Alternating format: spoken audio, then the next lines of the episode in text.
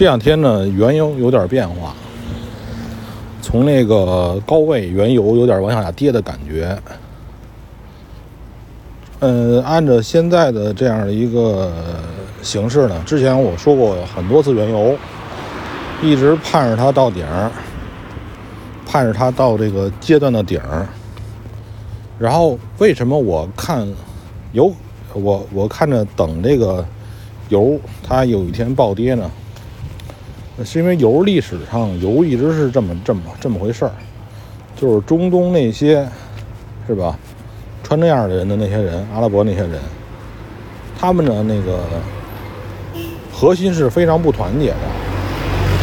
这个油的话，你不能看着说美国油也产很多，但是呢，美国的油基本都自己用了，就是最近两几年吧，美国刚说出它的油能够自给自足。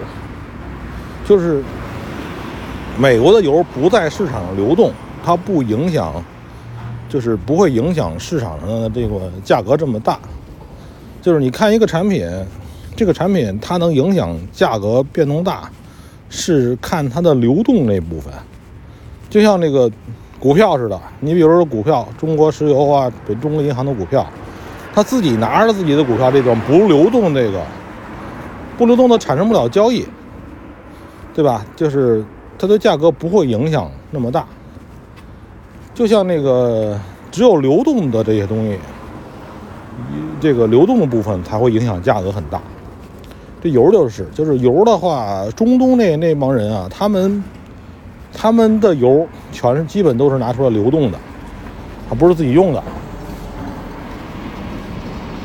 然后呢，他们有能力限制的油呢不造。因为打完井之后，今天油价格不好了，我先 先先不打油，对吧？我先不生产这个油，等那个，因为这个油井啊，它一勘测出来里边有多少万桶油啊，这都是固定的。但是这里边有一个问题，叫中东那帮人，他们有些底下这个在地下部分的油是通着的。就当初伊拉克跟科威克为什么老老老老老那老老那个打架是吧？为什么呢？伊科威克就是伊拉克旁边一个一个小地儿似的，是吧？就跟那个这个广州里边深圳似的，它是其中一部分似的，感觉那个位置上。然后呢，这个那个科威克那个地势低，你跟那儿打油是吧？你把我伊拉克的油，这怎么算这个油是吧？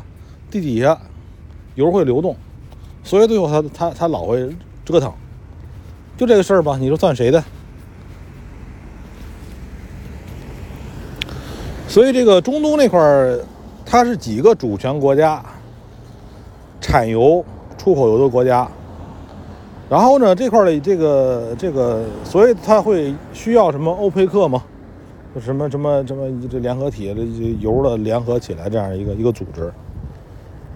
但是那个，它毕竟是不同的国家，而且国家国家这矛盾还很深。你说你让这几个国家团结起来行吗？是吧？如果好的时候啊，一口气都往上涨，可以。它一旦中间有哪个国家先逃了，你不行了，我这儿不行了，我说不，我都不产油，我饿死了，是吧？然后呢，这个这个虽然说憋着油，它有可能让油涨，但是咱们举个例子，这么着吧，咱们举个是，如果现在油是五十一桶，我一天产五十桶，是吧？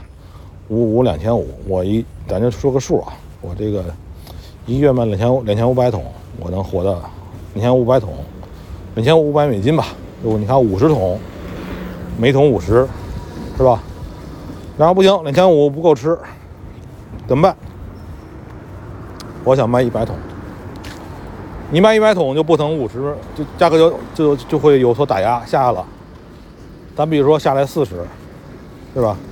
你这样呢，我一我一桶四十，我卖一百桶，我这一个月赚四千美金，是这道理吧？呃，这个结果会怎么样？我靠！你开始降价了，那我也降。它会产生一个连锁反应，中东那个那个那那那那那帮人。所以呢，这个价格上你就看吧。如果说真的产生松动，它会有一个惯性下跌，会下跌不少。油就是这么一个最残暴的东西，我坚持也讲过，因为它量不大，集中，集中了起来，集中位置集中，影响非常快。中东的中东的那那那那那那那帮人影响非常快，就等于一个公司，就有点像一个公司啊，有七八个老大，对吧？一个公司有七八个老总，嗯，这这种状况。就是油是最狠的，然后才是这个咱们这大宗产品里边的什么白银啊，还有一些别的什么产品，黄金在这里边算温和的，然后才是一些外汇的东西，外汇是最温和的，真的，因为外汇是主权嘛，这个是不是啊？你想这个英国，他他能那个？这个是非常这个不理性的乱搞吗？对吧？他自己的汇率